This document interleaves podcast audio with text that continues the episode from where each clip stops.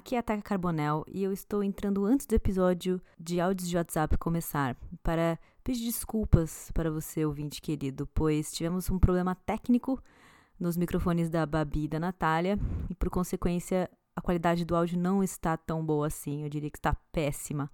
Porém, a discussão foi tão interessante, o programa estava tão legal que a gente decidiu seguir com essa qualidade de áudio. Já resolvemos esse problema para os próximos episódios, não teremos mais essa, essa vergonha auditiva. Perdão por não proporcionar a melhor experiência para vocês, porém, a discussão também é interessante. Muito obrigado e fiquem aí com áudio de WhatsApp, episódio 4, sobre criatividade. Queria Migli. Mas, Queria gente, muito, mas não cento. Atualizada, zero. Você tem que ligar o Eu zero. mereço ser buscada.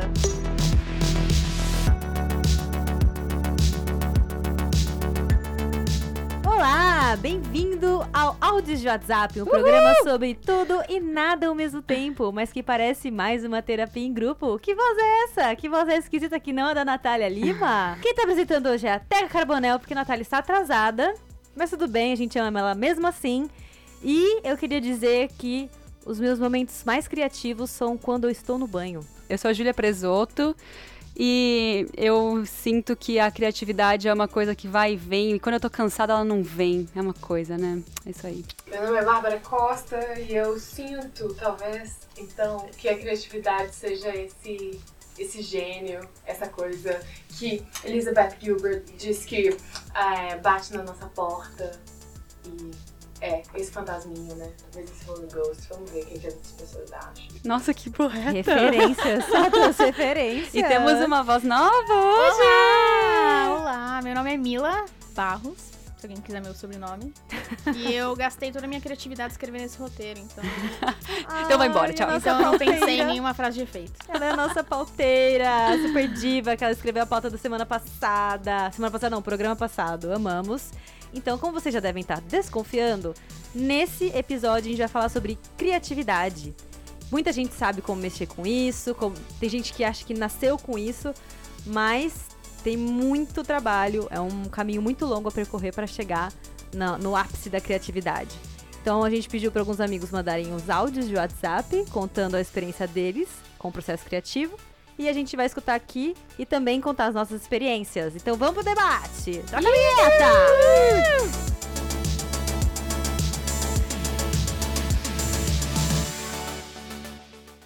Na verdade, os fatos que, que convergem para minha criatividade, para mim, é um estado de, de saúde física, que para mim não, não significa apenas só não estar doente ou estar saudável. Significa que meu corpo tem que estar funcionando bem. Eu acho que isso influencia muito na minha criatividade. Às vezes eu não estou muito concentrada, eu não estou num dia que eu estou muito concentrada, mas aí eu começo a fazer a ação, qualquer ação física que tenha a ver com o meu trabalho, ainda que não seja da área criativa, mas que tenha a ver e aquele, aquela ação desperta a minha criatividade. Então isso é um fato que estimula muito a minha criatividade. Para mim, evitar o bloqueio é me manter em uma atmosfera que estimule a minha cri- criatividade. Então isso seria o meu trabalho, digamos, de evitar o bloqueio. Então, eu vou fazer uma pergunta bem básica aqui pra vocês, meninas. O que é criatividade? Eu acho que pra mim a criatividade é. Nossa! Faltou criatividade nessa sua resposta. É o que você não tá tendo no momento de responder o que é criatividade. Que dó! Ai, olha, eu, pra mim a criatividade é um processo que ele tem muito mais a ver com algo que você sente do que algo que você racionaliza. Porque é algo que você. Por exemplo, quando eu, eu gosto de alguma coisa, quando eu me sinto inspirada, é algo que eu sinto. Eu não consigo explicar racionalmente como que é estar inspirada, ou estar criando, ou estar no processo criativo, sabe? Eu acho que tem muito a ver com sensações e saber quem você é e como que, é que como que alguns sentimentos são ativados dentro de você. E eu acho que pra mim criatividade também é resolução de problema, tipo, encontrar maneiras diferentes de resolver um problema, sabe? Eu, eu sinto que isso- esse é muito o meu forte no- em relação ao meu trabalho, de tipo, a pessoa me pergunta, puta, não tô conseguindo achar a maneira de falar sobre um produto dessa forma, e eu consigo, tipo, rapidamente porque eu já trabalho há muito tempo com isso, eu consigo achar uma solução para o problema daquela pessoa. E isso, meu, o feedback que eu recebo é que eu sou uma pessoa criativa. Então, para mim, está muito atrelado a resoluções de problemas, sabe? Para mim, criatividade é ter a habilidade de resolver o mesmo problema de jeitos diferentes. Isso. É você conseguir fazer várias. A mesma coisa. É, basicamente isso. Fazer a mesma coisa de vários jeitos diferentes. Você ter a cri criatividade de. Não deu certo assim, você acha outra, outra maneira. E aí, às vezes, você não consegue desse, desse outro jeito, aí você acha outro jeito. É fazer. É chegar no final e você ter alguma coisa. Então, será que a criatividade é esse tipo guarda-chuva que abarca algumas coisas como resiliência, resolução de problema, talvez a, a expressividade, né? Alguma coisa, essa coisa né, da expressão do ser ou do que vem. Eu acho, é, eu acho que sim. Eu acho que não necessariamente só uma coisa artística, por exemplo. É. Por exemplo, vir aqui e resolver como colocar cinco microfones num, num lugar só e descobrir o que, que tá acontecendo, sabe? me faz pensar de, tipo assim, se tudo isso é criatividade, o que não é criativo? É o trabalho procedimental? Porque volta e meia eu fico pensando, não, mas às vezes a pessoa que faz um trabalho que é muito procedimental, que é muito técnico, ela tem o seu momento de criatividade ali, né? Na otimização da coisa. Eu acho que isso que você falou sobre ser muito mecânico, eu sentia muita falta quando eu tive um trabalho mecânico aqui no Canadá o que eu mais sentia falta era de precisar de criatividade. Eu acho que você tem que ser muito criativo para conseguir colocar a criatividade dentro desse trabalho mecânico. E eu não conseguia achar essa forma. Eu falei, foda-se essa merda, não quero mais, sabe? Mas, por, ex por exemplo, quando você fala isso, um trabalho muito manual me deixa muito criativa. Porque a minha cabeça não tá pensando em nada. O hum. ócio de eu não tá tendo que pensar em como descobrir alguma coisa e achar a solução de alguma coisa, eu tô simplesmente lavando a louça. É. E aí vem. É por isso que no banho vem tanta ideia. Porque você não tá pensando. Outra coisa que eu fico pensando, por exemplo, é, eu tô fazendo o cursinho lá de cerâmica. E aí, tipo, são vários procedimentos, um depois do outro. Se você não seguir, meu amigo, não consegue fazer porra nenhuma. Então, a, o que vem pra mim é, tipo assim, primeiro a gente sabe uma, uma técnica, sabe? É, seja essa técnica a comunicação, ou saber escrever, ou saber dançar, ou saber desenhar, ou, sabe, o um mínimo, sabe, você tem que ter o um mínimo de habilidade com aquela técnica. E aí depois, quando você já está familiarizado e, e, aquele procedimento ali não é alguma coisa, não é mais uma coisa que vai contra você, mas que te ajuda a construir, sabe? Posso aproveitar para apresentar uma pessoa que chegou agora? Qual, qual é o seu nome e, e, e que, o que você acha de que é a criatividade? o que é criatividade pra você, Natália de Kitsilano? Tinha um programa em BH, né, que sempre você começava falando ah, seu nome, seu bairro. Ou, oh, cara, não sei essa resposta, não. é muito amplo. Criatividade é um negócio muito amplo. Não tô pronta pra responder psicologicamente. no que, que vocês são criativas? O que, que é o. Eu sou criativa. É, o que, que vocês acham que vocês fazem que é criativo? Tudo. Tudo que eu faço é criativo. Tudo que eu. Eu, não, eu, não, eu sou muito menos racional, sabe? Tudo que eu faço em relação à, à criatividade. Tipo, como eu faço budget da minha casa. Eu, eu, eu, faço de uma forma criativa, porque senão é chato pra caralho. Então eu gosto de colocar cor, e aí eu faço ca categorias, e aí eu coloco quanto, se é uma coisa que eu ganhei é um, é um tom de verde, se é uma coisa que eu gastei é um verde mais claro. Tipo, tudo para mim tem que ter alguma coisa criativ criatividade, criativa, senão para mim é chato. Então você é bastante visual. Eu sou. Eu escrevo. E eu acho que essa é a maior. É por onde eu deixo sair muito mais a minha criatividade. Eu, eu me acho muito criativa no trabalho, mas quando eu tô escrevendo não tem nem comparação. E é, foi a técnica que eu achei de liberar a criatividade, por exemplo. É uma técnica que eu achei que é que fez o efeito. E não é, e não é só que, é, é, escrita criativa. Escrever o roteiro para isso aqui já é algo muito criativo e já é algo que me satisfaz bastante. Eu acho que eu sou da escrita também. Eu sou uma pessoa que eu não aprendi. De novo, voltando um pouco no episódio que a gente falou de aprendizado, eu sempre achei na na coisa de ler, de, de, estudar, ler as coisas, saber das coisas, eu achei sempre uma zona de conforto. Então, eu nunca fui estimulada a ser criativa, sabe? A desenhar, pintar, fazer trabalhos manuais, sei lá, alguma coisa do tipo. Então, assim, eu acho que a escrita é a forma mais fácil que eu tenho de acessar a minha criatividade. Até na eu gosto muito de cantar, mas eu não, não sei se eu tô exercendo muita criatividade quando eu tô cantando, porque você só tá, você só tá tipo expressando uma forma de arte, mas você não tá criando nada novo. Na escrita, sim, você também cria algo novo. Mas eu não escrevo muito. Eu não exerço, eu não é, como se fala, exerço muito a minha criatividade. Eu acho que comparado a algumas pessoas, tem pessoas que elas usam mais, a, são mais, assim, é usar mais a criatividade. Do, por exemplo, a Ju falou que tudo que ela faz, ela usa criatividade. Eu já não. Acho que são muito pontual as coisas que eu uso. Eu acho que a escrita para mim foi por muito tempo. Eu trabalho com escrita, então eu preciso de criatividade todo dia. Mas a escrita para mim é muito mais uma maneira, se for tipo uma, uma coisa espontânea, não o meu trabalho. É mais uma maneira de colocar para fora meus sentimentos, é mais fácil para mim do que de criatividade, sabe? Acho que é, é, diferente. Mas eu uso muita escrita, eu uso uma, a, a, a, a, escrita como uma maneira criativa no trabalho, porque eu trabalho com redes sociais e, e roteiro. Eu também uso muita criatividade para editar vídeo. Então, são criatividades diferentes que a gente usa na mesma área, né? Comecei compondo coisas que hoje são, são clichês para mim, que são coisas mais batidas, mas era o que na época eu vivia. E foi passando o tempo, a gente descobre novas emoções e a gente começa a aumentar nosso repertório criativo.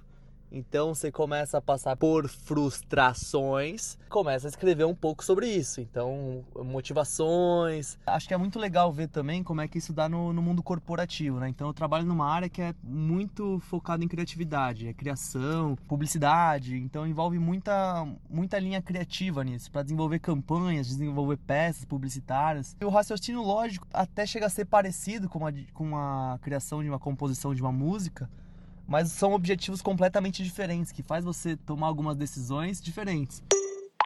É, eu não consigo falar de criatividade sem lembrar um pouco da minha infância, sem lembrar um pouco de quem eu era quando pequena. Eu lembro muito de, ter, de ser uma criança muito imaginativa. Eu imaginava demais. Cara, eu sentava para fazer xixi, eu tava imaginando.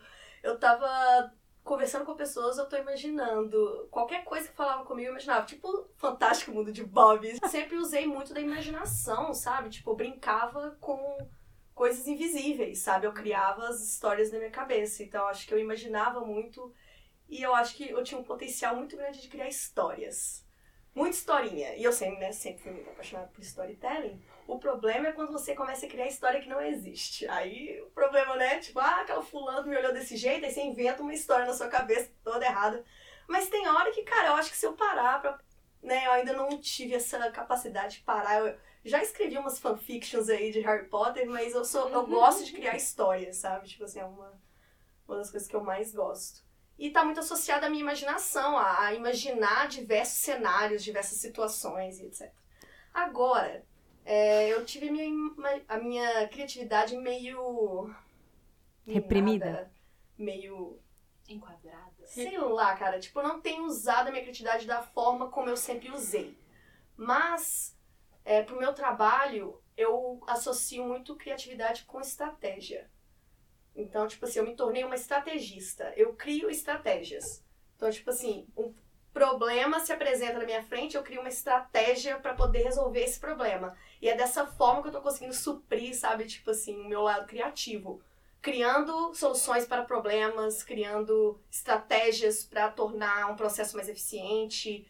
Eu consegui dar essa virada, sabe? Eu percebi, assim, não, você pode ser criativo num trabalho que não necessariamente está criando, não necessariamente artístico. Entendeu? Você pode ser criativo em gestão. Então, tipo assim, é, hoje é a forma como eu aplico tem criatividade em todo lado no meu trabalho, né? Porque eu trabalho com desenho animado, é gente desenhando, é gente editando. Só que não é exatamente a minha função. Eu vejo muito daquilo acontecer, mas na minha função, a forma como eu exerço a criatividade é criando essas estratégias, processos. E, e por enquanto tem deixado satisfeita, sabe? Tipo assim, é, para mim, por exemplo, pensar em como isso pode levar menos tempo ou como que esse problema não se repete, isso para mim é muito criativo. E eu adoro fazer isso. Eu adoro pensar em soluções de problemas. Me dá um problema que eu quero resolver. Eu sempre fui muito imaginativa também, até hoje. Eu tava numa palestra sobre feminismo e eu já tava aqui pensando num evento que eu quero criar. E, tipo, a pessoa falando sobre umas coisas mó tristes, assim, eu já imaginando como é que vai ser meu evento, o que, que a Ludmilla vai fazer no evento, o que, que a Teca vai fazer no evento. tipo, já dando funções para as pessoas. Eu sou muito imaginativa também. Eu adoro viver no mundo da imaginação. Às vezes as pessoas até precisam me trazer de volta, assim. Agora, pensando um pouco no processo criativo em si. Como que vocês acham que funciona, por exemplo, essa coisa de você hum, ter referências para para até resolver um problema, para escrever um texto, para fazer uma obra de arte? Como que funciona esse processo de, de busca, assim, de inspirações? Na minha cabeça, é praticamente só isso que existe, sabe? A gente não cria nada do zero, sabe? Mas da onde vem essas vem, coisas? Vem das coisas que você consome, do, das, Google. do seu pensamento, das coisas que você é exposta, Uhum. até da sua história mesmo, da sua família, das pessoas com que você sempre conviveu. Então, tipo assim, às vezes eu até vejo. Às, às vezes a gente até critica algumas pessoas pelo que elas estão criando e falando assim, pô, a pessoa criando essa coisa, esse mais do mesmo, ou, sabe, essa coisa que, que pra você é pequeno. Mas é tipo assim, a pessoa tá botando toda a força criativa dela pra botar uma coisa no mundo que faz muito sentido pra ela naquele momento e que não conversa mais com você. Então eu acho que a criatividade é muito democrática, no sentido que, tipo assim, vai ter sempre alguém no mesmo momento de pensamento que você pra compartilhar aquilo ali. Uhum. E, e aí e aí você vai, você vai nessa caminhada, né? A gente sempre tem que tomar muito cuidado pra não misturar inspiração com plágio. Isso. E foi uma coisa que foi muito difícil pra. Quando eu tava. Eu tenho um Instagram que chama You Get Me Agency, que é onde eu falo sobre redes sociais e marketing digital. E eu sigo várias mulheres brasileiras que falam sobre isso. Eu acho elas muito incríveis. E aí, quando eu fui fazer o meu, eu falei, putz, eu não sei o que que eu faço agora, porque eu quero só copiar e colar o que elas fazem. E eu fiquei com medo de eu cair nessa, né? E aí eu fui achando, você tem que achar sempre a sua personalidade dentro da sua inspiração. E aí eu fui criando meus próprios caminhos. Mas foi muito, foi, a- foi quando foi mais difícil, porque eu nunca fiz isso na minha vida. Eu sempre contei histórias também, eu sempre fui de escrever sobre emoções. E essa é a primeira vez que eu estou escrevendo coisas técnicas. Então eu falei, putz, eu vou ter que copiar e colar, eu não sei fazer isso. E aí eu achei, de uma forma criativa, minhas as fotos que eu uso são mais, eu ouvi uma- um feedback que são tropicais. Ai, seu feed é tropical. eu, nossa, é mesmo? E aí você vai achando o- uma identidade, identidade visual que combina com você, um tom de voz que combina com você, pra você não plagiar, porque a inspiração pode é, é um caminho, uma linha tênue pra você achar, tipo, uma desculpa pra dizer que você tá. É a sua inspiração, mas quando na real você tá fazendo plágio, né? Eu sou de uma, um background de muito acadêmico, que eu fiz faculdade de letras e a questão de plágio é bastante óbvia pra mim. Não existe, não tem, um, para mim não é uma linha tênue. É o plágio ele é intencional. Não tem como. Se você na inspiração, se você já mudou alguma coisa, pelo só pelo fato de você existir e de você tiro- ter tido a sua vida, as suas experiências e você reproduzir, eu posso reproduzir a mesma coisa que a Natália, por exemplo, vai ser diferente. A ideia talvez seja a mesma, mas a reprodução vai ser diferente. Por causa de tudo. O plágio, ele é a cópia exata. E é a cópia exata intencional. A partir do momento que eu coloco um trecho de algum texto nos meus, nos meus próprios textos e eu não coloco uma citação, é plágio. Não- mesmo que não seja intencional, é plágio. Mas a partir do momento em que eu coloco uma citação e eu trago as minhas próprias ideias, mesmo que seja a mesma coisa, só o fato de eu ter colocado o nome e ter falado foi essa pessoa que escreveu já é o suficiente. Já tira da questão do plágio. E eu acho que é muito. di- Principalmente no processo criativo, é muito difícil. Pelo menos pra mim, é muito difícil eu chegar no ponto de eu sentir que eu tô plagiando alguém. Mesmo com- lendo bastante, mesmo tendo um repertório gigantesco de literatura, eu não consigo achar que eu tô. Primeiro, eu não tô a um ponto de Machado de Assis de poder falar o que ele fala, sabe? Eu acho que é bem complicado. Você misturar o repertório com, com a sua vivência é a combinação perfeita pra você criar algo único, assim. É bem Isso. foda. É que eu acho que no, no meu. No que eu falei, foi meio de tipo, eu não consigo achar uma solução melhor, porque elas já estão fazendo um trabalho perfeito. O meu trabalho não vai ser. Então eu, eu falei, ah, eu quase desisti, falei, meu, ai, deixa pra lá. Só que aí eu acabei achando uma solução, achei, achei o meu caminho. Mas às vezes é difícil, né? Porque às vezes a gente fica tão preocupada com, né, com, a, com a crítica alheia e a criatividade, ela flui no momento em que a gente, tipo assim, fica desvencilhado do outro, né? Isso. E, e o, nosso, o nosso momento agora contemporâneo, ele, ele completamente desfavorece.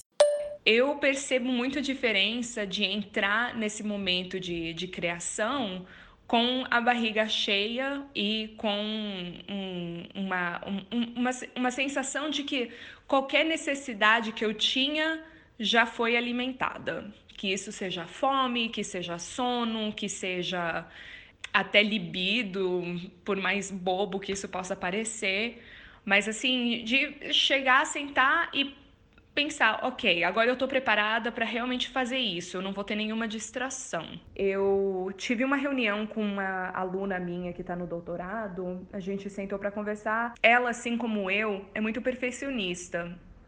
Então ela gosta mesmo de sentar e escrever a frase perfeita. E eu sempre fui desse jeito também. Eu passava muito tempo tentando escrever a frase do jeito que ela ia ser, não ia precisar ser editada, o trabalho tá feito, o que quer dizer que para escrever eu demorava muito. E eu acho que isso acaba sendo muito o X da questão. Eu já tive muita conversa sobre isso com alguns colegas músicos especificamente sobre a influência do capitalismo em cima disso, influenciando a nossa capacidade criativa de certas maneiras, porque a gente acredita que toda arte precisa ter um valor e que esse valor tem que ser ou monetário ou precisa ter algum tipo de capital social. Uma, uma, uma maneira de pensar em como desbloquear, ou ter, desbloquear o processo criativo, é lembrar que sua arte não precisa ter valor para mais ninguém que não seja você realmente, a sua arte, ela pode ser criada só para você. A outra coisa que eu tenho que é estratégia um pouco mais, digamos, rígida que eu uso, eu falo para eles assim: tem alguma coisa que você está tentando falar ou escrever, que você não está achando as palavras? Pega o timer, coloca assim para 10 minutos. Enquanto aquele timer tá fazendo a coisinha dele não apita, senta a bunda escreve sem parar e sem se, se censurar. Eu acho que essa, esse é o, o X da questão, é, é, é, esse crítico, essa crítica interna que não para, não deixa essa crítica interromper. Escreve, escreve, você pode até escrever o fato que você está odiando ter que fazer esse exercício. Mesmo quando a gente é atleta, por exemplo, a gente precisa esquentar os músculos, começar com uma atividade um pouco mais leve. Nem o Usain Bolt começa a correr as velocidades que ele corre, a primeira coisa que ele faz de manhã. Ele também tem que aquecer os músculos. Então, de vez em quando, a gente precisa aprender a aquecer os músculos criativos. E ela falou sobre o, sobre o capitalismo, e ela falou que ou você tá esperando algum retorno financeiro de alguma coisa que você criou ou um retorno social. Ela colocou os dois. Eu achei uhum. genial o que ela falou. Uhum. Porque realmente, tipo assim, aí me vem a pergunta: você tá criando pra quê e pra quem? É. E ela deu a dica do verão que é crie e você não precisa mostrar para ninguém o que você criou. Você tá exercendo a sua criatividade, não necessariamente você tem que ter aprovação de alguém ou um retorno daquilo. E eu acho que foi a dica desses áudios que eu vou levar para mim, assim. Vai ser Cara, eu não preciso estar criando, pensando em compartilhar isso com alguém, eu tô criando para mim mesma. Hoje mesmo eu tava escrevendo em casa antes de vir pra cá, e não necessariamente eu vou mostrar para alguém aquilo, mas eu tava exercendo a minha criatividade e foi ótimo. Só para complementar, uma das coisas que eu faço, por exemplo, que é bem específico para escrita, eu escrevo um diário. E não necessariamente, às vezes é simplesmente eu coloco, hoje eu comi isso, e ontem eu fiz isso, e eu fui dormir a essa hora, e eu lavei o cabelo. E no dia seguinte, meu Deus, eu escrevo sobre as estrelas, eu escrevo um poema. Ninguém lê isso. Tá, tá guardado na minha gaveta. E se alguém abrir aquilo, eu juro que é motivo de morte. sabe? E tem coisas maravilhosas ali dentro que eu tenho certeza que se alguém lesse ia falar, nossa, que da hora, mas não é para ninguém. É só para eu sentar aquele momentinho e falar blá blá blá blá blá blá. E é o suficiente. É, acho que tem essas duas diferenças. O processo quando ele, o processo criativo despretensioso, assim, que ele é um, um processo mais de experimental, de pesquisa, e o processo quando eu estou fazendo um trabalho.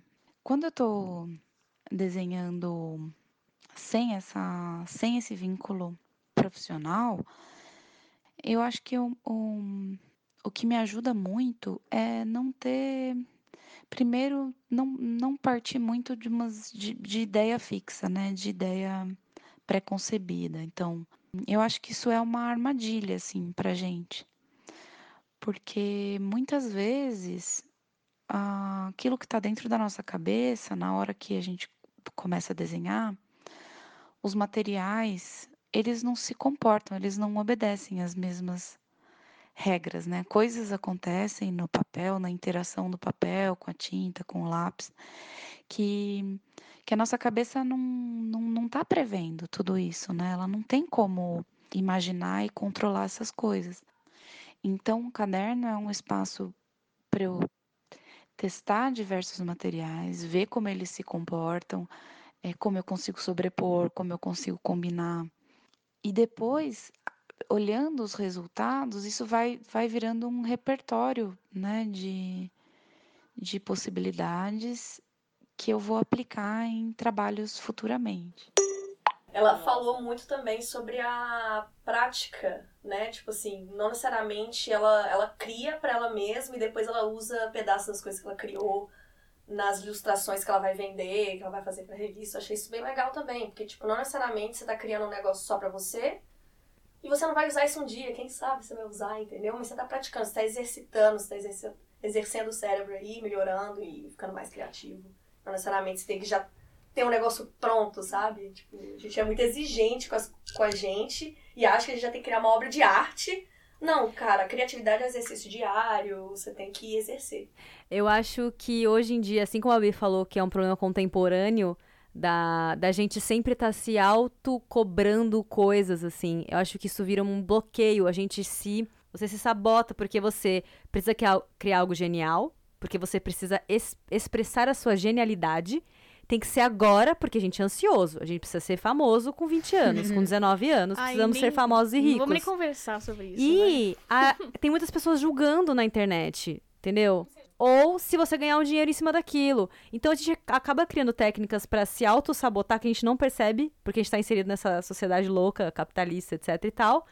E aí a gente tem que entender como que. Porque eu vejo que hoje em dia a, a crise que as pessoas que criam têm é a, o bloqueio criativo. Como fazer para se desvencilhar do bloqueio criativo? Conseguir escapar dessas armadilhas que a gente mesmo cria com nosso, a nossa vivência nesse mundo que a gente vive. O que você faz? Mas eu acho que eu vou defender aqui a internet, porque é ela que paga minhas contas. Ah, sim. é, não, isso é muito real de tipo, quando eu fui começar o meu, o meu canal, o meu canal não, meu perfil, era uma coisa que eu ficava tipo, putz, o que, que as pessoas vão falar disso? Porque o que eu tenho para dizer é bosta. Eu, o que eu tenho para dizer tá na internet, todo mundo já sabe. E quando eu comecei a fazer, eu recebi um feedback totalmente diferente, do tipo, nossa, isso me ajudou muito. Eu ah, não sabia sobre isso, eu estudo sobre isso há muito tempo, mas esse detalhe que você falou eu não sabia. Então, ao mesmo tempo, se quando você para de se importar tanto com isso. Eu tive que parar de me importar tanto com isso, a ponto de colocar a cara a tapa e publicar. E aí vem coisas tão boas que você nem imaginava, sabe? É uma, uma, uma via de mão dupla, assim. Você. A, a, internet traz coisas muito gostosas de ouvir também, sabe? Eu fiquei bem feliz quando eu vi que. Eu, eu pode, pode ser legal o que eu tenho para falar também, sabe? As pessoas gostam. Por que, que a gente tem essa mania, né, de sempre achar algo ruim nas nossas coisas, e aí quando outra pessoa olha, ela fala, nossa, mas essas coisas ruins que você tá falando eu nem tinha visto. Pois é. Eu nem é tinha porque reparado. pra gente é tão natural, natural, eu tava falando sobre isso com uma amiga minha, que eu queria, eu queria começar a ensinar, queria dar aula.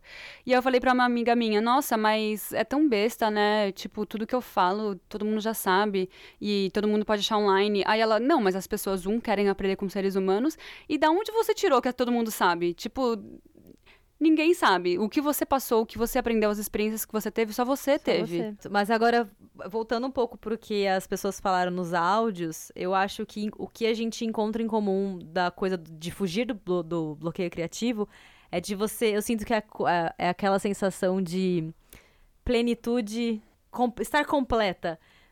Assim, no sentido de tanto assim, a, Raquel mesmo falou, que ela falou assim, de você não estar com fome, não estar com sono e com a libido em dia. Maravilhosa! Mas é, gente, você tem que estar, tipo, muito bem. Porque não adianta você querer sentar num dia que você tá triste, num dia que você tá, uma hora que você tá com fome, com sono, de mau humor, sabe assim, querendo dar, sei lá.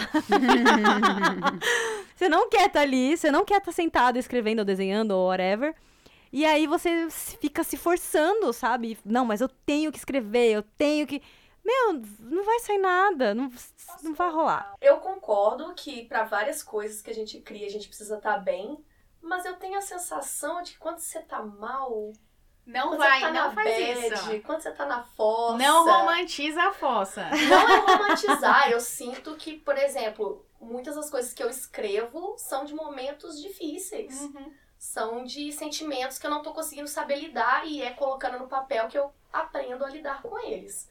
Então eu acho que, tipo assim, claro, né, principalmente no trabalho, tipo, dar aquele bloqueio, se eu não tô bem alimentada, é, se eu não dormir direito, o negócio não vai fluir. Mas dependendo do, do objetivo, dependendo de algum. Sei lá, eu acho que é possível também, tipo, tirar uma coisa boa de momentos difíceis. Enfim, é só, só, tipo assim, eu acho que tem os dois. A expressão, que você expressou ali, que vai te ajudar a melhorar depois. Acontece muito de eu escrever alguma coisa e falar, pera, entendi, tô bem agora, já, já coloquei tudo no papel, ótimo. Eu acho que nem precisa ser um momento ruim, tipo assim, é, muita música, muita arte foi feita em momentos depressivos, mas não necessariamente depressivo. Você pode estar bem, mas com fome pra caralho. E aí o que você cria quando está com fome é diferente. Sabe? você nunca sabe. Eu acho que você pode explorar os diferentes, as diferentes, diferentes sensações que você tem e emoções e criar coisas diferentes, sei lá.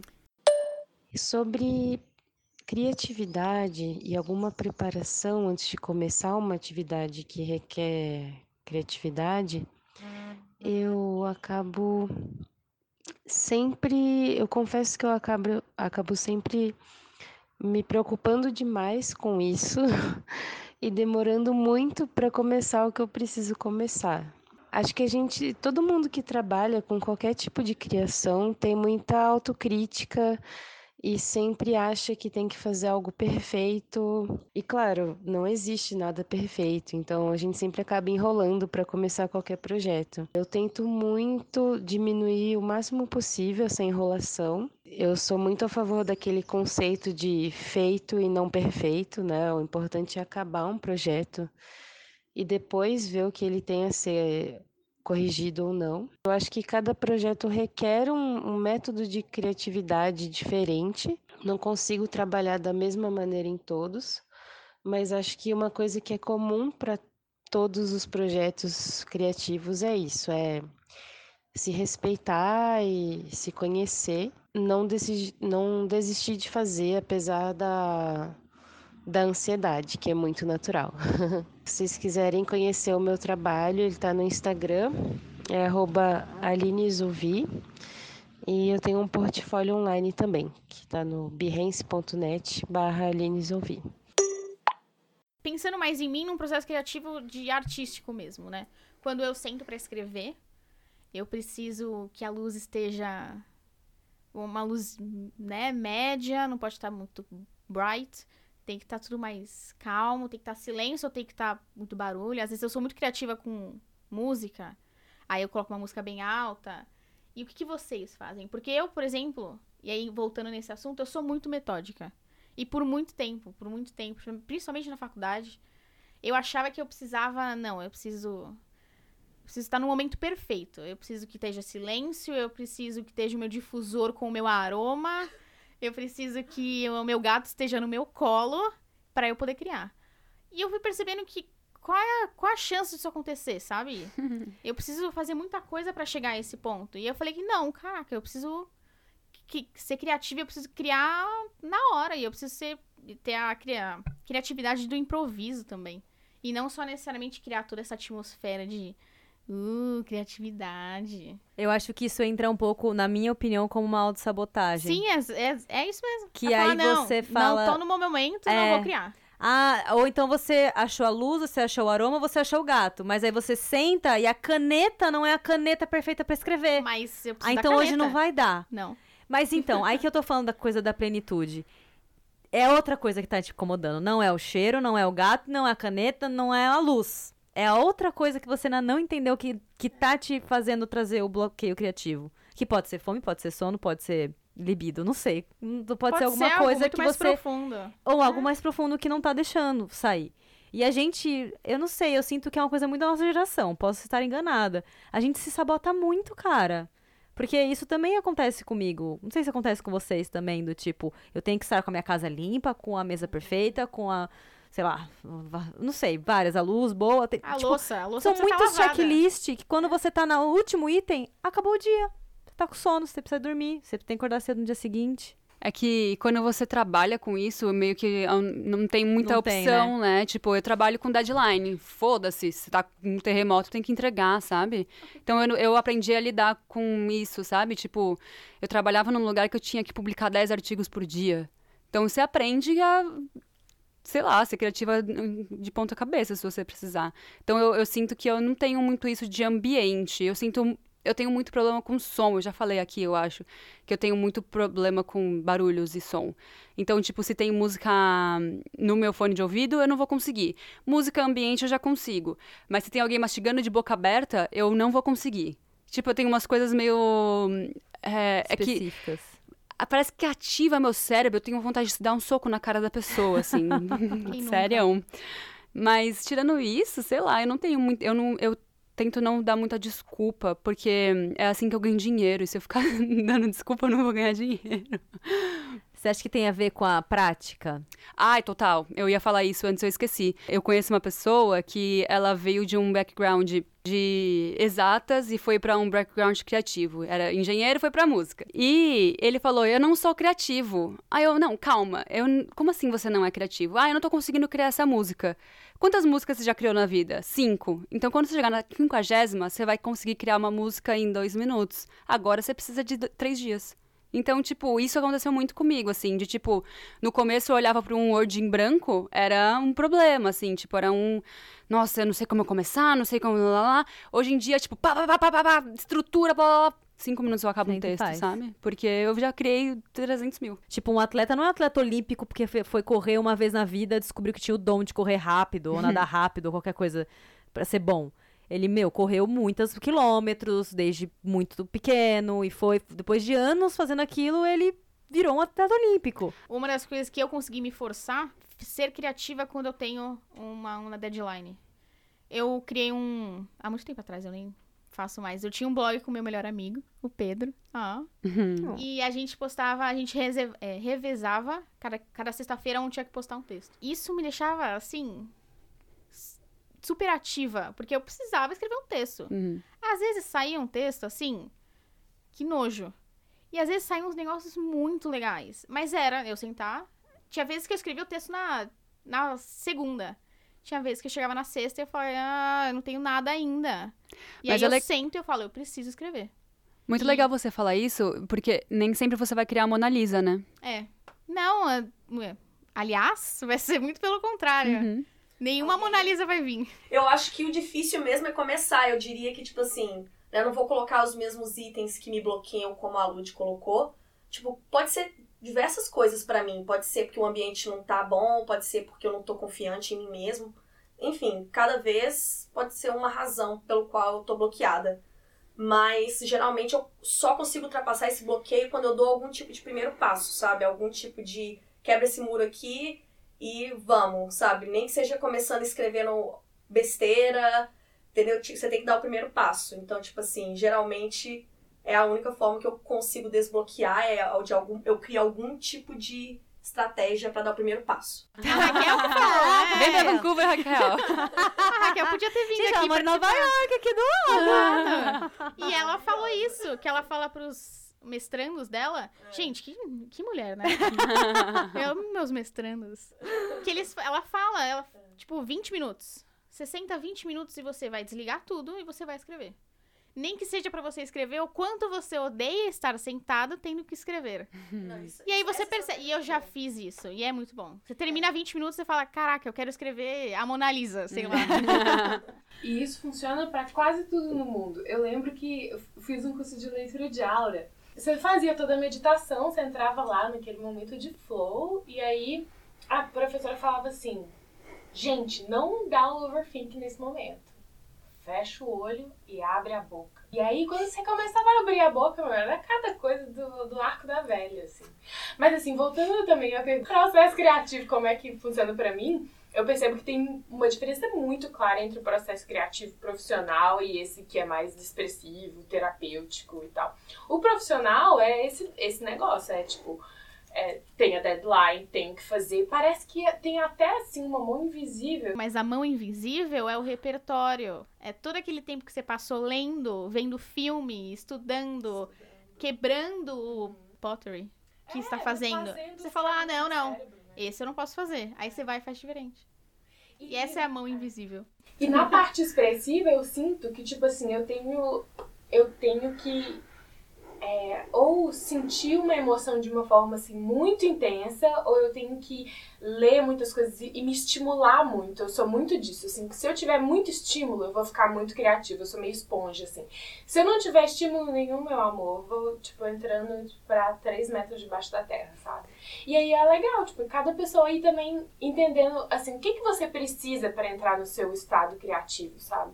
Você precisa de estímulo, você precisa de calma eu, eu gosto de dividir a criatividade em três módulos separados, como se fosse em três situações diferentes, né? Então eu, eu penso, eu gosto de pensar a criatividade como início, a criatividade como meio e a criatividade como fim. Criatividade como início é aquela clássica ideia onde a gente tem, a gente absorve várias coisas de vários contextos diferentes e a gente pega essas coisas e coloca num contexto novo e cria alguma coisa nova para você produzir alguma coisa, para você executar uma ideia, para você executar uma ação ou qualquer coisa. A criatividade como meio é quando você tem um problema específico e você tem que resolver esse problema de alguma forma ou mais eficiente ou mais rápido ou diferente ou de uma forma que ninguém nunca fez. E a criatividade como como fim é aquele é aquela é aquele cenário onde você já tem alguma coisa que você já produziu ou que qualquer pessoa produziu e essa coisa está sendo usada dentro de um ambiente, aí você pega essa coisa e olha para ela e fala assim, por que, que a gente não, que tal a gente usar isso num contexto diferente? Uhum. Ai, gente, aí coloca aí, por favor, autoconhecimento é um negócio tão importante e alguém também falou isso nos áudios. Uhum. Quando você se conhece, você você cria estratégias, você sabe onde é que você vai cair, você conhece as suas formas de autossabotagem. Então, tipo assim, eu, por exemplo, às vezes estou em processo criativo, aí vem o meu eu sabotador. Eu pensei, lá vem o eu sabotador, sabe? Eu já conheço. e tem hora que não dá, cara. Tem hora que é, o eu sabotador vence. Mas tem hora que eu falo assim, não, eu, eu sei como lidar com você. E aí, lida. Então você cria suas próprias estratégias, né?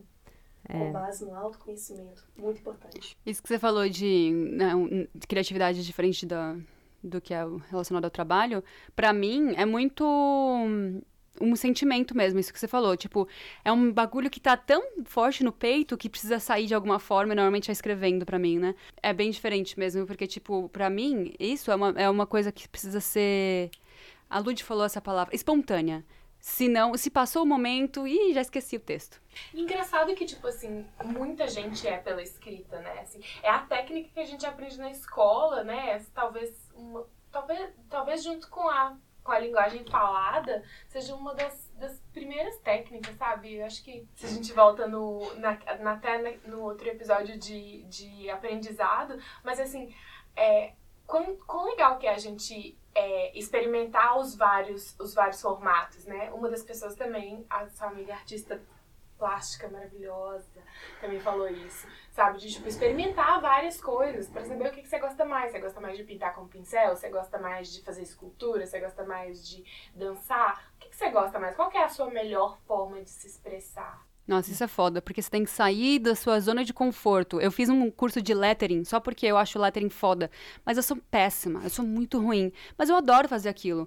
Eu tive que sair de uma zona de conforto muito grande porque eu sou horrível em, em desenhar, mas eu falei, puta, eu tô muito afim de fazer isso. E até hoje eu gosto, mas ainda assim eu tenho que sair, eu tipo, eu tenho que ter nada, nada, nada para fazer para falar assim: "Ah, vou fazer um lettering aqui".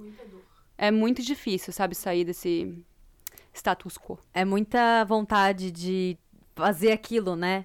Eu vou falar um pouco de mim. Tipo assim, eu sempre achei que eu não sou uma pessoa criativa, não tenho, não tenho, eu sou muito técnica, sou muito prática, não tenho nada de criatividade. E do nada surgiu em mim uma vontade de virar editora de vídeo. E pra ser editora você tem que ser criativo. Então, é muito isso de sair da zona de conforto, experimentar. E uma vez eu li uma coisa que, tipo assim, você não precisa ser bom naquilo que você gosta de fazer. Tipo assim, claro, quando, se você for bom, você vai conseguir ganhar dinheiro com aquilo. Mas às vezes você não é bom naquilo que você ama. E aí você vai ter que treinar muito. E eu acho que entra muita parte de você. Que nem vocês falaram de, do estímulo da criatividade. Por exemplo, se eu quero ser uma escritora, eu tenho que ler, sabe? se eu quero ser uma pintora, eu tenho que ver, eh, ver obras artísticas, umas é, pinturas da pintura, pegar material, pegar tinta, jogar, fazer e criar. E eu acho que aí é a criação do repertório, né? Acho que eu sempre fui uma pessoa muito criativa, assim, desde pequeno. Eu lembro que as minhas brincadeiras de criança eram bastante inventar coisas, né? Hoje, na La Torre, nosso processo criativo é assim. Primeiro, da parte visual, né? da parte gráfica do branding. A gente já começa um processo criativo meses antes de saber que a gente vai receber algum projeto. Né? Então, nós temos alguns painéis semânticos ou mood boards lá no, no Behance, né? e todo dia a gente pega algum tempo para ver projetos que estão sendo feitos né? e agrupar eles nesses painéis semânticos. Então, quando a gente recebe né, um desses projetos, primeiro a gente acaba encaixando num desses painéis semânticos e, e mood boards ali. A gente já tem uma ideia do ponto de vista gráfico da onde aquela, aquela comunicação vai vai caminhar ali e aí a gente passa a realmente assim mergulhar profundamente né fazer uma imersão para conhecer aquela marca o meu amigo falou do quadro semântico. Ai, eu achei ele, ele falou que é um nome super ok, mas eu achei muito chique esse nome. e, é, e é isso, de você criar, sem, primeiro, sem preconceitos, sem objetivo fixo, porque você, você quebra todos os paradigmas e vai criando. Com o seu, você vai trazendo o seu repertório, que, é, que a Lud falou, de você ter um background de todos os filmes que você viu, todos os livros que você leu, todas as obras que você viu, os museus que você frequentou. Vem e você vai fazer uma coisa assim, sem pretensão. E daquilo pode tanto surgir uma bosta que você vai guardar na gaveta e não vai abrir nunca, mostrar para ninguém, ou pode surgir a Mona Lisa. Uhum. Sabe? E acho que isso é muito importante no processo criativo, né? E uma coisa que você falou que eu me relaciono muito é essa coisa de talvez você não é boa no que você quer ser. Que, é. foi, que foi o que me trouxe para esse business, que é o de filme. Eu comecei querendo ser atriz. Eu fazia teatro no colégio, eu fazia tudo, eu era muito. Ah, saidinha. Ai, por isso que você é falsa desse jeito. Eu sou é falsíssima. eu sou muito falsa, eu consigo. eu sou só críticas. Ai, aí, é. Aí eu falei, tudo bem, não é isso, tá, não tem problema. Eu não vou estar na frente, mas eu vou estar atrás. Aí eu falei, eu vou ser diretora. Porque é, todo, é assim que todo mundo pensa. Filme é direção. E aí eu dirigi um comercial na faculdade. Ficou bom? É. Bom, amiga. É, ficou bom porque eu era uma estudante. É. Hum. E aí eu percebi, eu tive um dia inteiro onde eu fui uma diretora e que todo mundo me se referia a mim como a diretora. E aí eu falei, quer saber? Não é isso também. Quer saber que bosta. É, as pessoas chamando meu nome 12 horas. Exato. E aí eu comecei a perceber que eu sou muito boa com papel. eu quero ligar para as pessoas, eu falo, ah, eu vou filmar aí semana que vem, beleza? E aí eu faço o cheque e mando para ele e pago. E aí eu arranjo a crew, o que, que é? A equipe. As, a equipe, eu junto todo mundo, faço tudo, pego equipamento. E aí eu faço, vai gente, filma lá. E eu sou muito boa nisso. E não necessariamente é algo que eu queria, que era estar tá na frente da câmera e ser atriz. Mas eu tô ainda, porque eu, eu sou apaixonada pela coisa em si. Talvez eu não, não seja boa com o que eu queria. E isso vai ser uma coisa que eu vou levar pra minha vida inteira. E é isso, não tem o que fazer. Você falou que com relação à papelada, você acabou mandando ver mais rápido. Mas eu acho que, tipo, né, tipo, é diferente de direção. Direção é um negócio difícil. Então, uhum. Então, você dirigiu um comercial, você já chegou à conclusão que você não é boa não concordo, sabe? Autossabotagem. Um é, você tem que fazer um negócio várias vezes e testar, experimentar, você tá aprendendo, sabe? Uhum. Então, Ai, persistir. Se é uma coisa que você gosta, persiste, é, cara. E, e, não tipo, desista. É, e pode ser que você tenha a pontinha do talento e você precisa de prática. Prática para poder uhum. transformar o negócio numa. É uma sementinha. O negócio tem que virar uma flor, precisa de ser regada e enfim, cuidada. Nossa, que poética. Ah, é. acabou de me chamar de falsa. Agora é florzinha. E agora me chama... chamou de falsa. Chamou de manipuladora. Eu acho engraçado isso de, ah, eu queria isso. E tipo, a gente nem sabe o que a gente quer. É. No episódio passado eu e a Nath comentamos que queríamos ser apresentadora do Fantástico. Mas será que é legal mesmo? Tipo, às vezes é uma bosta, sabe? A gente acha que a gente sabe o que a gente quer. Será que é legal mesmo ser atriz? Ganhar um pouco e pode ser que um dia seja famosa e se você for famosa, será que é legal ser famosa mesmo, sabe? Às vezes a gente nem sabe o que a gente quer e a vida mostra pra gente, eu acredito muito nessa no, no, universo, no que a vida traz pra gente, no universo traz pra gente. E aí, tipo, você pede pra uma coisa, o universo dá outra, e você fala, puta, valeu, viu? Porque a outra era uma bosta. e eu achei que era, ia ser legal e não era, sabe? Mas também, só tem um jeito de descobrir, né? A gente fica nesse será, será, será, será, e, mas você tem que descobrir pra né? Tem tipo, que fazer. Sabe por quê? É só não machucar ninguém. não matar tá ninguém, bom. tá tudo certo. Eu vou dar um exemplo da gente aqui. Por exemplo, eu não consigo ficar 12 horas de pé num set de filmagem. Eu quero me matar. Eu quero me matar. Não me faz eu isso. Eu também, amiga, mas é muito legal. Então, eu, eu entro em depressão se eu trabalhar com isso. Eu não consigo. Agora, me, se você me colocar numa ilha de edição, trabalhando 12 horas, vai passar assim, ó. Eu não vou perceber. Eu vou ficar lá dias trancada naquela ilha, porque sem comer, sem dormir. Porque eu gosto. Porque eu gosto. Agora, a Ludmilla, se ela fica uma hora numa ilha de edição, ela quer se Ah, mas o software quebra, aí você tá finalizando, tá no render. Aí ele quebra e você perdeu tudo. Essa é a sua vida, Estela.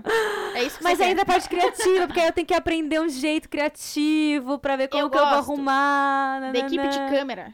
É, aí, ó. Que é aqui a, a equipe que mais se odeia no set de filmagem. É o pessoal que mais grita, é o pessoal que mais briga. Eu tava no trabalho e é mais que a gente faz é equipe de câmera. Teve uma vez que o cara simplesmente falou, ele olhou pro outro e falou: Por que que o nosso, nosso departamento é o que tá mais. É, tá sempre atrasado, tá, tem sempre alguém gritando e tem sempre alguém quebrando alguma coisa. Quebrando Por que é sempre a gente? Porque o pessoal da luz, eles estão rindo, Tô suave. sabe? É. Por que, que é câmera? Mas enfim. Mas então, piada. mas aí entra a coisa que, tipo assim, que a Ju falou assim, ah, porque o trabalho de atriz é estressante, nananã. Mas assim, é que cada um. São defeitos que cada um tolera. Eu tolero, Hum. eu tolero o defeito da ilha de edição, que é quebrar o, o render da pau no final, 99%. Mas eu não tolero o cara da câmera gritando. Você tolera o cara da câmera gritando, entendeu? Então, tipo assim. O que cada um tolera? Não é porque um tolera e o outro não, quer dizer que aquilo é ruim, entendeu? Ou é bom. Você só vai descobrir fazendo. Eu adoro aquela frase que eu não sei quem disse, que trabalho criativo é 10% transpiração e 90% transpiração. Isso é fato. Sem modéstia nenhuma, eu me considero uma ótima designer, mas eu devo isso aos meus anos de estudo, treinamento, tentativa, erro, acerto e por aí vai. A, a criação não é glamourosa como se pinta, não tem, sei lá, um raio de glitter que bate na cabeça e aparece uma ideia do nada. Não, não existe isso. Tem que ralar, tem que treinar bastante para cada vez mais ter confiança para chegar no resultado legal. Se o bloqueio vier no meio do, do processo assim, que eu tô, aí eu fico parada sem sair do lugar, eu acho que a melhor solução é literalmente sair do lugar. É, é sair, é andar, é pensar em outra coisa, ver uma série, trabalhar em algum outro projeto que esteja na fila, assim, ou cozinhar. Cozinhar super me, me alivia a cabeça, tira um pouco da pressão e, e- renova, sabe?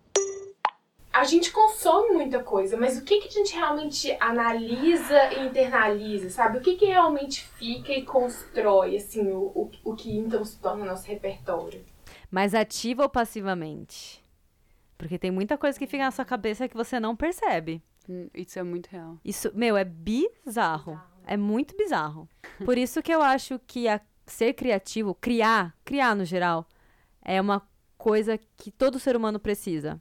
Não adianta você falar assim, ah, não preciso, não preciso dessas coisas. Tem gente que fala. Não, cara, você precisa, sabe? Porque a gente tá consumindo o tempo todo. Por, por mais que a gente seja passivo, a gente, tá com, a, a gente tá sendo estimulado. A gente precisa, de alguma forma, assim, externalizar. Alguns mais, com mais frequência do que, eh, do que outros. Mas eu acho que é muito necessário, assim. Eu digo isso porque quando eu comecei a estudar cinema, eu, por exemplo, eu me comparava com a minha irmã, que, por exemplo, fez medicina. Aí você fala assim, nossa, que idiota, eu queria fazer cinema e a minha irmã salvando vida, sabe? Estudando pra salvar vida e eu aqui, ah, cinema. Mas, cara, a arte, Ai, a amiga, arte, o ser humano salva. precisa É, da salva, arte. E eu só me convenci quando uma professora minha da faculdade falou: Você acha que o Homem das Cavernas fazia pintura rupestre por quê? Porque eles precisavam se expressar por forma da arte. E o que a gente tá fazendo aqui é arte. A gente é tão importante quanto a medicina. Você entendeu? A gente não pode se pôr pra baixo desse, desse jeito. Cada um tem sua importância, né, É. gente? A gente forma um quebra-cabeça. Tipo, nem- um não vive sem o outro, E né? a criatividade entra nesse no montinho das necessidades humanas, eu acho, sabe? Mas a primeira agência a ser cortada no governo é sempre assim, Ah, né? É porque é- eles não entenderam ainda. Bacurau, vocês, vocês assistiram Bacurau? Quero perguntar sobre Dom. O que, que vocês acham? Ah, vocês nascem com verdade. isso? Ou. Eu acho que, tipo assim, eu vejo dom muito como alguma coisa que você tenha, tem uma facilidade. Sabe? Tipo assim, eu não sou tão contra a palavra dom, assim. Tipo, existem coisas que são mais fáceis pra você. Eu, eu ligo muito a isso. Então, por exemplo, eu sou uma pessoa que tem uma facilidade em ser criativa. De- igual eu falei, desde pequena eu imagino coisas na minha cabeça. Então, tipo assim, eu crio já muito dentro da minha cabeça, então é mais natural pra mim. Então eu considero isso como um pouco de um dom, assim, meu. Então eu não sou tão contra, mas acredito que muitas coisas a gente pode desenvolver. Fato. Mas eu acredito que tá ligado a uma facilidade, alguma coisinha que você já tem ali que vem mais fácil pra você. Adorei. Eu- isso, isso passou ba- bastante na minha cabeça quando eu queria ganhar dinheiro fazendo o que eu faço. E eu, tipo, "Ah, mas todo mundo consegue fazer isso que eu faço? E o que eu ouvi foi, mas não é porque você consegue pensar numa solução em 30 segundos que todo mundo consegue.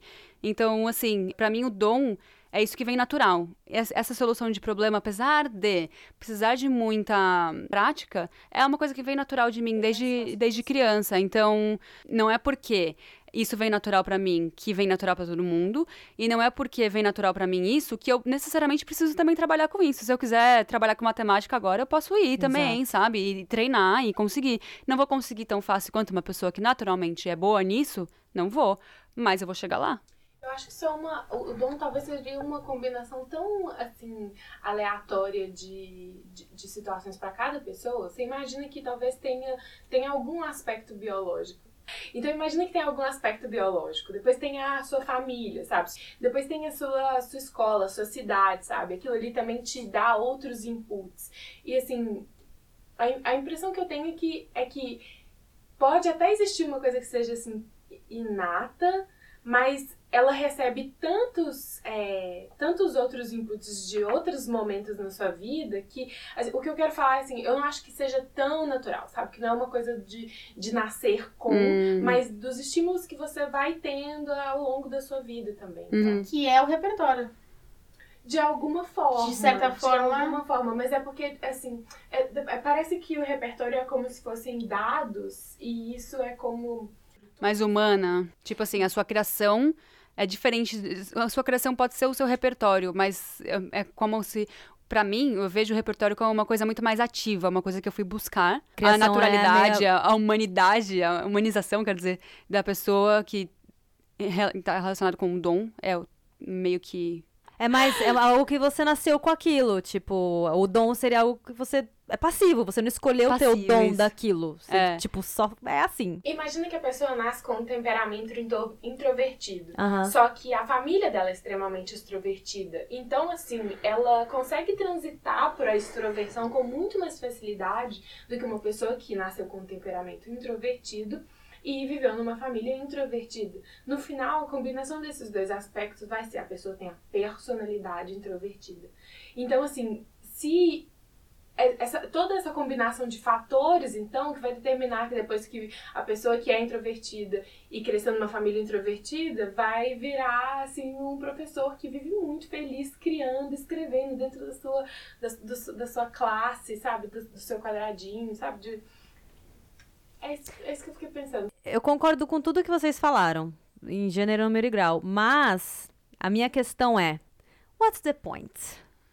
E daí? Ah, eu tenho o dom de pular corda. Mas eu não quero ser puladora de corda. Eu quero ser jogadora de basquete. Ah, mas você não tem o dom. Tá, e daí? Ou, ah, mas tá bom, eu quero ser puladora de corda, entendeu? Tá. Sabe assim, eu, eu acho legal. O dom eu acho legal a gente reconhecer. Talvez exista, muito provavelmente. Não sei. Fica aí a dúvida, mas e daí se existir, entendeu? O importante é você fazer o que você quer. Pensa assim, você tem dom pra tudo, você precisa desenvolver as coisas que você quer desenvolver. Você pode ser, por isso que eu falei do negócio da facilidade, entendeu? Tipo assim, vamos dizer que criatividade eu tenho facilidade, mas eu não queria eu queria fazer matemática, trabalhar com matemática. Mas aquilo não é tão fácil. Mas, tipo assim, só de ser ser humano eu já tenho um dom para aquilo. E eu posso desenvolver esse dom se eu quiser. Então, fica aberto. Desenvolva o dom que você quiser. Ai, não sei se eu concordei. É, né? é porque assim, o dom para mim é isso que eu falei, é natural, é uma coisa que vem fácil. Não tô dizendo que você não possa ser matemática, mas você não, não tem a naturalidade. Uma hora vai, vai ficar fácil, porque você praticou muito. Mas você parte, tipo assim, enquanto as pessoas que têm dom começam no, no nível 10, você vai começar, começar do zero, entendeu? E tudo bem. E tá tudo bem, tá tudo bem, é. Eu acho que você pode desenvolver habilidades. Agora, desenvolver dom, eu acho que é outra coisa. E eu venho de uma família exatoide. Todo mundo na minha família, meu pai é contador, minha mãe é dona de casa, mas ela fez contabilidade também, se eu não me engano. Mãe, que, que você fez? Algo de exatas, o com meu números. Irmão, meu irmão fez sistemas de informação, que eu, eu nem sei explicar o que, que ele faz. Meus primos todos, engenharia, computação, todo mundo quando eu tava me aplicando para fazer a FUVEST, eu perguntei pro meu pai. Porque eu não sabia. Eu tinha aqui 17 anos. Falei, o que, que, que, eu vou fazer? Aí eu perguntei pra ele, ele falou, por que, que você não faz artes plásticas? Falei, pai, eu queria ganhar dinheiro. assim, primeiramente, né? Vamos começar por aí. Então, eu acho que é muito complicado essa coisa de dom. Porque eu não fui estimulada. Muito pelo contrário, todo mundo. Foram todos meninos, eu sou, eu era a única menina. Então, foi justamente o contrário. Em vez deles irem, de eu ir pro mesmo lado que ele, eu fui empurrada pro outro. Então, eu. Mesmo eu tendo a mesma criação com meu irmão, eu não, eu não sei fazer as contas que ele sabe fazer. Mas ele não sabe ler a poesia que eu sei ler. Mas e de onde vem isso? É dom? É, é, simplesmente do zero? É, porque assim, não é porque vocês nasceram na mesma família que vocês vão ser exatamente iguais. A minha criação foi diferente da criação da minha irmã uhum. e nós temos os mesmos pais, os mesmos avós, os mesmos primos. Então, acho que vem do background de, de ser humano, assim, de cada pessoa, de como você é tratado como indivíduo. A minha irmã foi tratada de formas diferentes por XYZ, entendeu? Então, mas eu, eu ainda continuo, eu entendo o que você disse sobre tudo estar relacionado à nossa criação a, e tal. A primeira infância, né? É, mas eu ainda acho que tem uma coisa que nasce em você. Tipo assim, quando você tem contato com uma criança, com um bebê, você já consegue notar umas coisas que você não nota em outro, sabe? Então eu acho que talvez nasça na sua já. E é porque dom parece que é uma coisa muito santificada, bem come across como uma genialidade. E, e eu acho que essa. E, e, e, do romance, né? Isso aí é tudo muito romantizado, sabe? Será que vale a pena então a gente romantizar isso? Imagina, e aí se você quer ir contra esse dom, contra, contra essa coisa que é natural. E a questão dos privilégios. E aí, quem e poder estudar na escola particular a vida inteira. Não, não, não, não. Meritocracia existe sim. não, gente, não. não. existe. E outra, tem gente que fica, né, por causa dessa romantização, tem gente que fica no desespero porque não achou o dom. E tá tudo bem se você não achou seu dom ainda. Tipo, você Porque tem 25 anos, às vezes você vai descobrir com 60, sabe? Ah. Tá tudo bom.